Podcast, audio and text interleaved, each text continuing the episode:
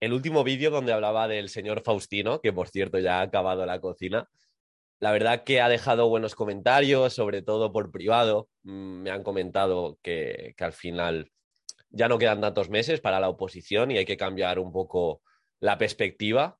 Si antes eran horas y horas y horas, ahora obviamente hemos de trabajar duro, pero de nada sirve trabajar duro sin sentido. Es decir, siempre buscamos esa práctica deliberada. Un experto no es experto por hacer 10.000 horas de manera repetitiva. Es decir, tú no puedes eh, hacerte campeón de la Fórmula 1 porque llevas 10.000 horas conduciendo, sino esa conducción ha de llevar un plan, esa conducción ha de llevar una progresión, ha de llevar una adaptación progresiva en cuanto a dificultad. Y en la oposición ocurre lo mismo. Y lo que decía, comentaba que muchos opositores ya se están dando cuenta que se ha de trabajar por objetivos, se ha de trabajar en aspectos que nos preparen para que cuando aparezca la oportunidad, que aparece en cada tribunal, tengamos la mochila hecha. Me gusta mucho ese concepto de tener la mochila hecha.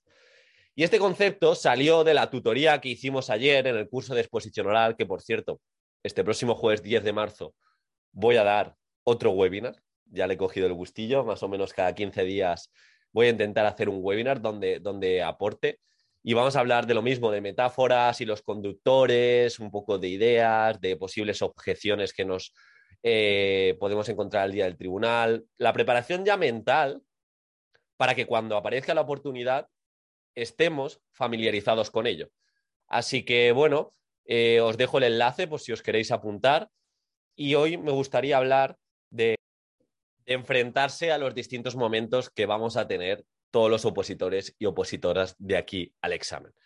Ya conocéis, si me seguís de forma asidua, el concepto de sitiar el cerebro, que creo que ya debemos sitiar el cerebro, es decir, estar obsesionados y obsesionadas con la oposición de aquí al examen, pero hablo de una sesión positiva, no de dejar de lado el descanso, la nutrición, el ocio, la familia, sino la obsesión de cada día, por mínimo que sea, avanzar en beneficio de la oposición, un podcast, una lecturita, ya todas las gafas de lo que consumo en YouTube, en Instagram, en Internet están para transferir al día del examen, para transferir al tema, al supuesto práctico, a la programación. Y así hemos de, tomarnos el tiempo que, que queda. Cada sesión de estudio, no con el ánimo bajo, no con el voy a estudiar a muerte, no, no, voy a cogerme esta sesión de estudio para ser de los mejores en cada sesión de estudio y cuando aparezca la oportunidad, porque va a aparecer, cuando aparezca el tema, cuando aparezca el supuesto práctico, cuando aparezca la unidad didáctica, esté preparado. Porque os aseguro que muchos opositores que hoy en día podrían ser funcionarios de carrera o podrían haber sacado mucha más nota de la que sacaron, fue porque tomaron malas decisiones en sus sesiones de estudio. Entraron en esa sesión de estudio de realizarla por realizarla, de quizá no dedicarle una hora o dos horas extra a mirar esa adaptación, a mirar esa propuesta práctica, a decir, quedan ya pocos meses, no merece la pena, simplemente voy a ir a 10 temas y voy a hacer cinco supuestos prácticos y si me sale bien. Pero de verdad, si hubiera habido esa práctica deliberada, si te tomas cada sesión de estudio, cada día, como un día que te va a sumar para estar preparado y que cuando aparezca el tema, esos recursos, esas propuestas hayan estado trabajadas como tocan, vas a aprovechar mejor la oportunidad. Siempre lo digo, la oportunidad aparece. Y a mí me pasó. A mí me pasó. De repente, sin esperarlo, porque no te lo esperas, estaba en la fase final de la oposición. Estaba cada dos personas una plaza. Estaba con muchos opositores que no se habían preparado ni siquiera la exposición oral. Y ahí el ratio aumentaba. Si me hubiera creído todas las habladurías de X fulanito en tu tribunal, 10, 15, 20 personas delante de ti, no tienes nada que hacer, son de 10, 10, 10, es persona muy experimentada, es que han trabajado muchísimo más que tú, es que todo eso era lo fácil y decir, bueno, voy a probar y ya está. Pero yo no quería estar desanimado después del proceso. Yo no quería sentir que al menos en los últimos meses no lo hubiera dado todo. En cuanto a entender la oposición, en cuanto a entender lo que me podía salir, en cuanto a entender mi capacidad de expresión oral y de aquí surge también ahora este último curso de exposición oral. Porque hay claves, hay detalles, hay forma de expresarse, hay cierres, hay inicios, hay anclajes de primera parte a final que marcan la diferencia. Pero marca la diferencia solo si no etiquetas, si estás abierto a aprender, estás abierto a formarte, estás abierto a hacer cada sesión de estudio un poquito mejor aplicando esa técnica de estudio, aplicando ese sistema de repasos, aprendiendo un poquito más de esa metodología, Importante también, por un lado, os digo, os digo si tiene el cerebro ese, esa obsesión positiva sin volvernos locos, pero por otro lado, en vuestro día a día vais a tener batallas. Y también tenéis que decidir no entrar en ciertas batallas que os van a minorar y os van a hacer de menos. Me explico. Quizá ahora no es momento de entrar en batallas de hablar eh, de la guerra, hablar de X cosas, de Y cosas, de estar sumergidos en las noticias, porque no te van a hacer mejor. Porque no tienes la capacidad de que esos estímulos te predispongan a opositar mejor o te predispongan como mejor docente. Que tienes que estar informado, obviamente, pero tú también decides en tu día a día qué batallas te dan más energía y qué batallas te las van quitando. Así que, por favor, entre batallas de no es que tengo que defender que la oposición es difícil, tengo que defender que la profesión de maestro eh, está poco empoderada y ahora con mi cuñado, mi cuñada de confianza, se lo tengo que demostrar. Bien, es tu razón. El que va a estar opositando y sabe lo que es el esfuerzo y sabe lo que es mejorar sus habilidades soy yo. normalmente la gente que critica es porque va a estar haciendo menos que tú. No es que funcionarios que bien vivís, como dice David Fuentes, aquí tienes el temario, oposita tú. Así que por un lado, sitiar el cerebro, obsesionarte en positivo, y por otro lado, creo que es momento de no entrar en batallas que no te mejoren como opositor o como docente de aquí al examen. Y si tenemos la capacidad, porque antes me lo, me lo preguntaba una opositora, Diego, ¿cómo tratarías eh, todo este tema de la guerra. Tengo un alumno ruso que se está metiendo con él. Y he aprovechado para decirle que es un tema tremendamente delicado, para tratarlo bien e introducirse dentro de la temática. Se ha de informar uno muchísimo y no se ha de informar con un carrusel que es viral de las redes sociales ni con X vídeo de YouTube, sino informarse de verdad en profundidad, no quedarse con lo que dice ese sesgo de confirmación, porque estas personas piensan como yo voy a escucharles o me quedo con las noticias, hay que informarse muy bien, pero dentro de eso, yo creo que también se puede trabajar en beneficio de, la oposición, en beneficio de la docencia. Me explico. Tú puedes coger esa temática y hacerles ver a tu alumnado que en la guerra los seres humanos nunca ganan, nunca ganan.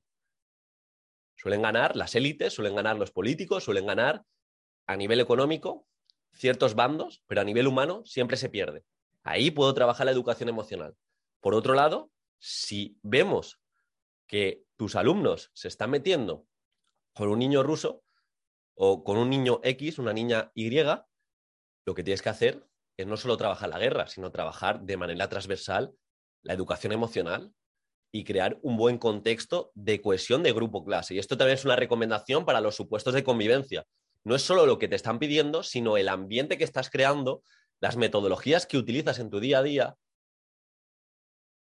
y el abrir la mente y el reflexionar sobre aquello que dicen de manera impactante a veces en el aula con tu alumnado.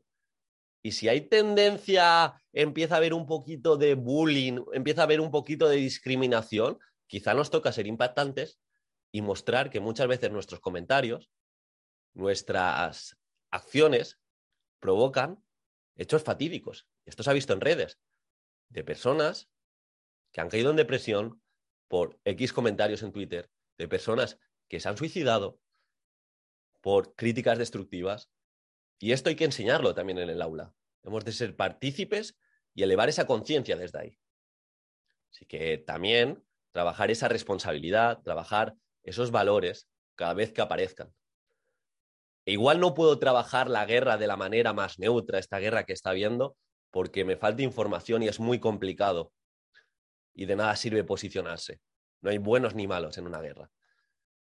Ahora este, este, este podcast se ha ido por los cerros de Úbeda, pero bueno, volvemos, sitiar el cerebro en beneficio de la oposición, en beneficio de las metodologías, en beneficio de la docencia. Y cogernos a cada crítica constructiva. Ayer lo decía Pedro, que es un compi que me ayuda, de hecho ha subido recientemente en el curso de técnicas de estudio cómo prepararse esos temas en visual thinking para recordarlos más de una forma muy sencilla. Y lo comentaba ayer en la tutoría que él está empezando a exponer delante de otros opositores que están en la comunidad privada, tanto de técnicas de estudio como de exposición oral, y está abierto a críticas. Y lo decía en modo de risa, pero tiene mucho peso, que el resto de opositores les estaba tenían confianza porque es un chico que cae bien y le criticaban, le criticaban en sentido constructivo de no puedes decir que estás nervioso continuamente, no puedes decir, eh, no puedes sonar tan informal, etcétera, etcétera. Así que también hemos de coger estos momentos para coger la crítica no como un ataque, sino como errores y fracasos para, para cometer antes de la oposición y para que el día del examen pues sonemos naturales, sonemos y no cometamos toda esa problemática que estamos cometiendo durante la preparación. Así que ya sabéis, como ha empezado el podcast, la oportunidad va a aparecer en forma de tema que me sé y me puedo saber mejor si aprovecho mis sesiones de estudio. En supuestos, cuando recuerdes que Diego dijo X de educación emocional o X preparador o X sesión de estudio me iluminó para poder resolver ese problema de convivencia. Y cada crítica constructiva de igual manera. La oportunidad en la exposición oral también va, va a aparecer. Y aquellos que paséis a la segunda fase, aquellos que os preparéis la exposición oral a conciencia, también os va a transferir para esa primera parte. Pero lo que quiero decir es que la oportunidad sí o sí acaba apareciendo el día del examen. ¿Y sabéis quién la aprovecha? ¿Sabéis quién la aprovecha? Aquellos y aquellas que vais a llevar la mochila ya hecha, la mochila ya preparada. Que os pillen con la mochila puesta y con la mochila de recursos, de bagaje preparada. Acabará el proceso y al menos que tú te puedas sentar al día, a los dos días, a los tres días, independientemente del resultado, satisfecho y satisfecha porque lo has dado todo desde este podcast, porque no te has dejado nada, porque te has llevado una serie de habilidades y el, resultado ya veremos. Y os aseguro que esta es la mejor forma de prepararse el tiempo que queda.